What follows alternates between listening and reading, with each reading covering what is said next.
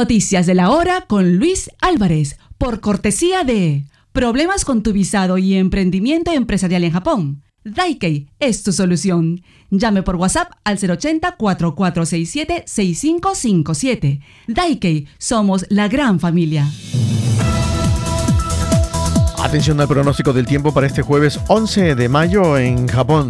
Soleado en Okinawa, también en Nishinihon y en Higashinihon. En Tohoku el cielo estará despejado, pero hay posibilidades de lluvias esporádicas en Kanto Koshin desde la tarde. Despejado en gran parte de Hokkaido. Temperaturas que indican que Sapporo podría tener una mínima de 6 grados y una máxima de 12. Esa máxima en Sendai estaría en 21 grados y en Nagoya en 27. Se esperan 25 grados de máxima en Kagoshima, en Fukuoka y en Naha, Okinawa. En esta parte de la región de Kanto, entre Tokio y Yokohama, la máxima llegaría a 22 grados mientras que en Saitama está, estaría en 24 grados como máxima y en Maebashi-guma 25. Un estudiante de secundaria fue acuchillado esta mañana frente a su casa ubicada en el distrito de Ota, en Tokio. El hecho ocurrió alrededor de las 8.15 horas, a unos 400 metros de la estación de Kamata. La víctima se encontraba vestida con uniforme y estaba camino hacia la escuela.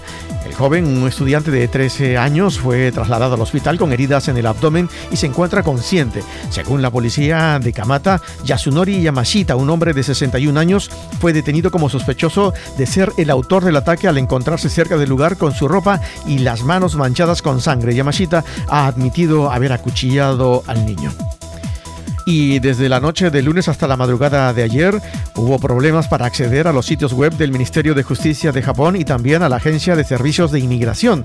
El ministerio está investigando un posible ataque cibernético. El Grupo Internacional de Piratas Informáticos Anónimos son los principales sospechosos. Anónimos habría actuado en represalia contra el gobierno nipón por un controvertido proyecto de ley de inmigración que fue aprobado el martes en la Cámara Baja. Una cuenta de redes sociales que pertenece a Anonymous criticó a Japón por su política respecto a los refugiados. Nos oponemos a esta práctica inhumana, dijo el mensaje.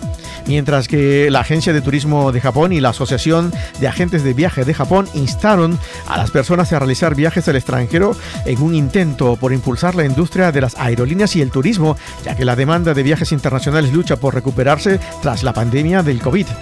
El número de japoneses que abandonaron el país en marzo ascendió a 694.000 personas, solo un 36% en comparación con marzo de 2019, mientras que los extranjeros que llegaron a Japón se han recuperado prácticamente al 65,8% del nivel de marzo de 2019.